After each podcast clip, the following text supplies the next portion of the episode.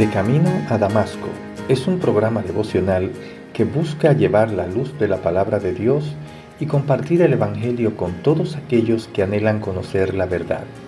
Y llega a ustedes a través del Ministerio Evangelístico Misericordia y Justicia en la voz de Yanco Lucero Cruz, un servidor quien les habla. Hay momentos en que estás dando un paso y no quieres seguir. La rutina, el desencanto, los días y las cosas que hacemos no tienen ningún sentido. Parece que la vida y todo lo que te rodea están conspirando contra ti. Si tienes que subir una escalera, parece que es una montaña. Si vas a entrar por una puerta, piensas que será una cárcel. Sin embargo, amigo, amiga, por sorprendente que te parezca, Jehová está en medio de ti, poderoso. Él salvará, se gozará sobre ti con alegría, callará de amor, se regocijará sobre ti con cánticos. Sofonía 3:17. Esta es la promesa maravillosa de Dios. Estas palabras son alentadoras, no porque sean bonitas, son alentadoras porque Dios es quien dice que está en medio de ti. Cuando tú estás vencido, Él es poderoso.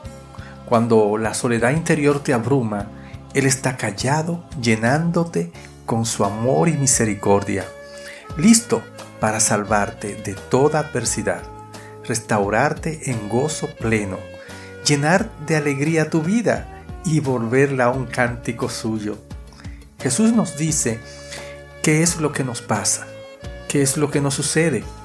Es tan solo que nos hemos despegado de la vid por un momento y le hemos perdido de vista. En Juan 15:5 él dice, yo soy la vid, vosotros los pámpanos, el que permanece en mí y yo en él, éste lleva mucho fruto, porque separados de mí, nada podéis hacer.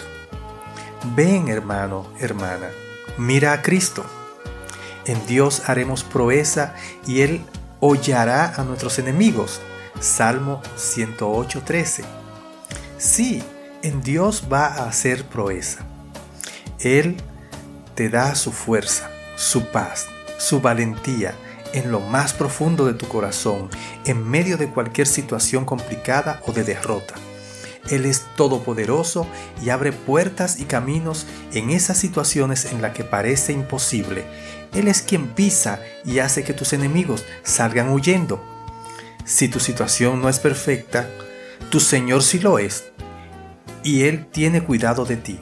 Es el momento de perseverar con fuerza y confianza. Recibe la gracia de Dios para ver las cosas con sus ojos, para experimentar su poder y recibir un milagro en tu vida. Amén.